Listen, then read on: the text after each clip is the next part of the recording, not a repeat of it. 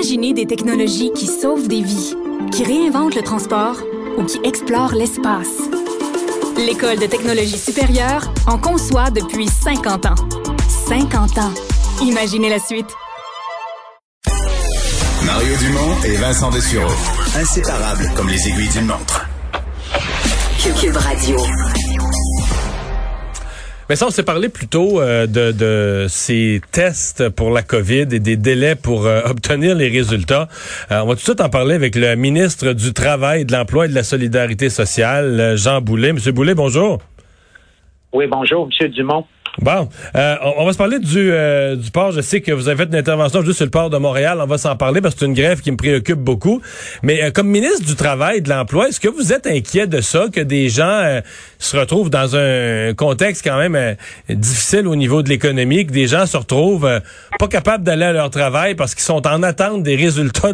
Ils ont passé un test de COVID. Là, pendant qu'ils attendent le résultat, ils n'ont pas le droit d'aller travailler parce qu'il faut être prudent. Puis des fois, leur conjointe ou leur conjoint, ben là, vu qu'ils couchent dans le même lit, serait pas supposé les travailler non plus. Puis là, on attend le test, le résultat du test, 4, 5, 6 jours. Est-ce que ça vous préoccupe? Ben, c'est extrêmement important de, de, de, euh, de mettre l'accent sur la sécurité, de s'assurer que les tests soient disponibles dans les meilleurs délais possibles. Euh, le port de Montréal, M. Dumont, euh, je rappelle, vous le savez très bien, hein, c'est un dossier de juridiction fédérale. En même temps, il y a des répercussions économiques. mais là, le port de Montréal, je vous ai dit que je voulais vous en parler. Je vous ai amené sur un autre sujet. J'aimerais qu'on en parle comme il faut.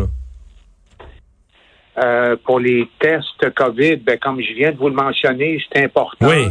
Mais, mais, mais vous comprenez, je veux comme ministre, puis je ne veux pas vous prendre à, défaut, mais la, la, question des délais pour obtenir son résultat, c'est comme un peu critique, non? Oui, absolument. Il y a des délais qui ont varié dans le temps. Je sais qu'à la santé publique, ils font tous les efforts pour que les résultats soient obtenus le plus rapidement possible. Je sais que c'est une préoccupation que je partage, que nous partageons tous ensemble. On veut s'assurer euh, de demander la compréhension de tout le monde. Il, faut. Euh, euh, mais, mais je donne un exemple. Un travailleur cet été qui a perdu une semaine de salaire au complet, là parce que là, il pouvait pas aller travailler. Il est allé passer ses tests, puis il y a eu résultat cinq jours après. Il a perdu une semaine de salaire. Quelqu'un qui a pas une, assurance, euh, des, des, journées de maladie payées, puis tout ça, se retrouve le bec à l'eau.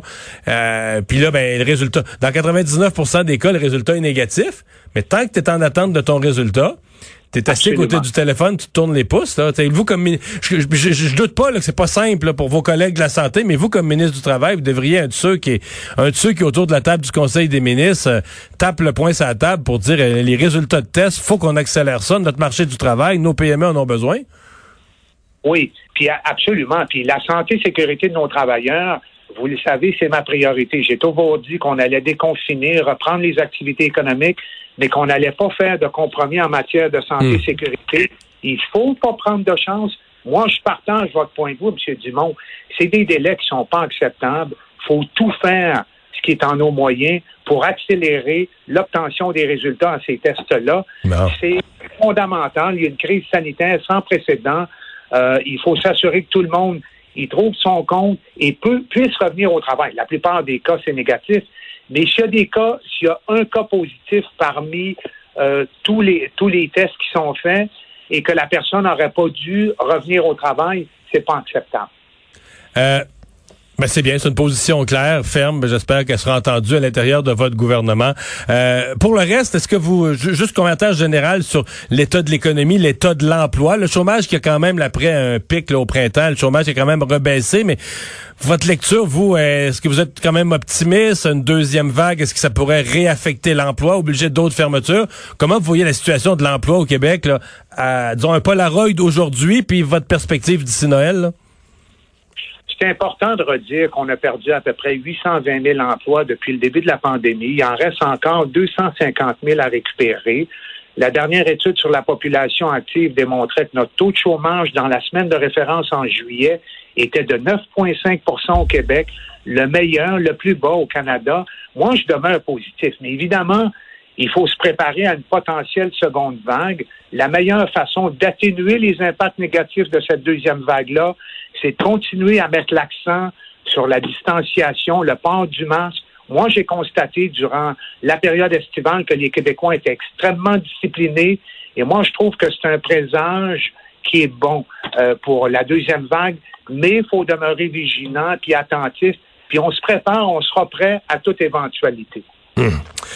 Parlons-en du euh, port de Montréal, une grève. Il y a beaucoup de commentaires sur cette grève-là, évidemment. Euh, euh puis votre chef l'a dit. on dit que les, les, conditions de travail des gens qui, à l'heure actuelle, font la grève sont quand même pas parmi les pires de la société. C'est le moins qu'on puisse dire. Aujourd'hui, donc, vous avez vous avez levé le ton en collaboration avec le gouvernement ontarien? Oui, tout à fait. avec mon collègue de l'économie au Québec, puis nos homologues en Ontario, Travail et Économie, M. McNaughty puis M. Fedeli, on a envoyé une lettre à Ottawa. Je pense que c'est important de saisir Ottawa des répercussions économiques de ce conflit de travail-là. La convention est expirée depuis le 31 décembre 2018. Il y a eu beaucoup de rencontres de négociations. Là, il y a un médiateur, une médiatrice, en fait, qui a été nommée par Ottawa. Il faut qu'Ottawa crée les conditions les plus favorables possibles un, un, règlement négocié dans les meilleurs délais possibles. Mais si on nomme médiateur, qu'est-ce qu'ils peuvent faire de plus?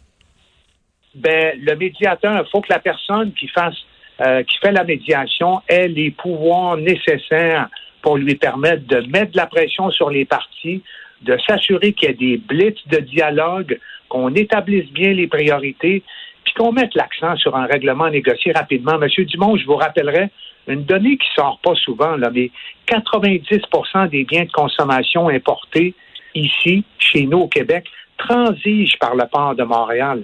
C'est sûr qu'on n'est pas conscient de ça. ça, on l'oublie, hein? On l'oublie, puis il y a des emplois, il y a toute la chaîne logistique, là, commerce de détail, le transport, euh, euh, les vêtements, les Mais à, date, on sent pas l'impact. À, ce jour-ci, est-ce qu'on le sent? Est-ce qu'il y a des secteurs où on sent l'impact des marchandises qui sont pas euh, qui sont pas transférées? Ben non, pas encore de façon hyper aiguë, mais ça va venir assez rapidement. Puis là, la grève est d'une durée limitée, puis elle a été amorcée lundi dernier, ça fait une semaine. Hmm. Faut pas laisser le temps faire son œuvre parce qu'il va avoir des répercussions aussi au niveau des jobs. On est en contexte de reprise économique.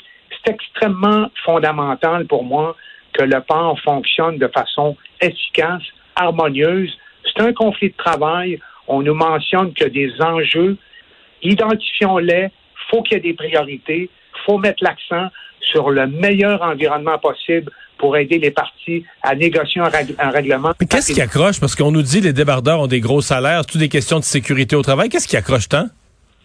ça ne m'apparaît pas. Euh, écoutez, j'ai eu des discussions avec mes homologues à Ottawa. J'ai eu des discussions avec l'Association des employeurs maritimes, le syndicat canadien de la fonction publique c'est plus une question d'organisation du travail. On nous réfère souvent aux horaires de travail. Il y a un certain nombre d'enjeux de nature normative et aussi des clauses normatives qui ont des incidences financières. Mais ça m'apparaît pas être un conflit qui s'appuie sur euh, des augmentations de salaire ou des bénéfices marginaux. Euh, c'est plus euh, en termes d'organisation du travail et des horaires aussi. Ben voilà, ben on va espérer que votre appel à Ottawa va, porter fruit. Euh, merci d'avoir été là. Au revoir. Merci, M. Le ministre du Travail, de l'Emploi et de la Solidarité, euh, Jean Boulet. Bon, voilà, propos clair sur la question des, euh, des tests. oui, il faut que ça change. trop long, il faut que ça change. C'est dit c'est pas le ministre du Travail qui dit ça à, ses collègues publiquement, mais à toute la machine aussi, aux autres fonctionnaires. Dit, regarde, faut que ça. Bon, tout, tout, tout, le monde qui peut travailler, on a besoin d'eux, là. Ben oui. Présentement. Ben exactement. Euh, on va aller à la pause. Au retour, on continue notre tournée, notre revue de l'actualité de ce jour.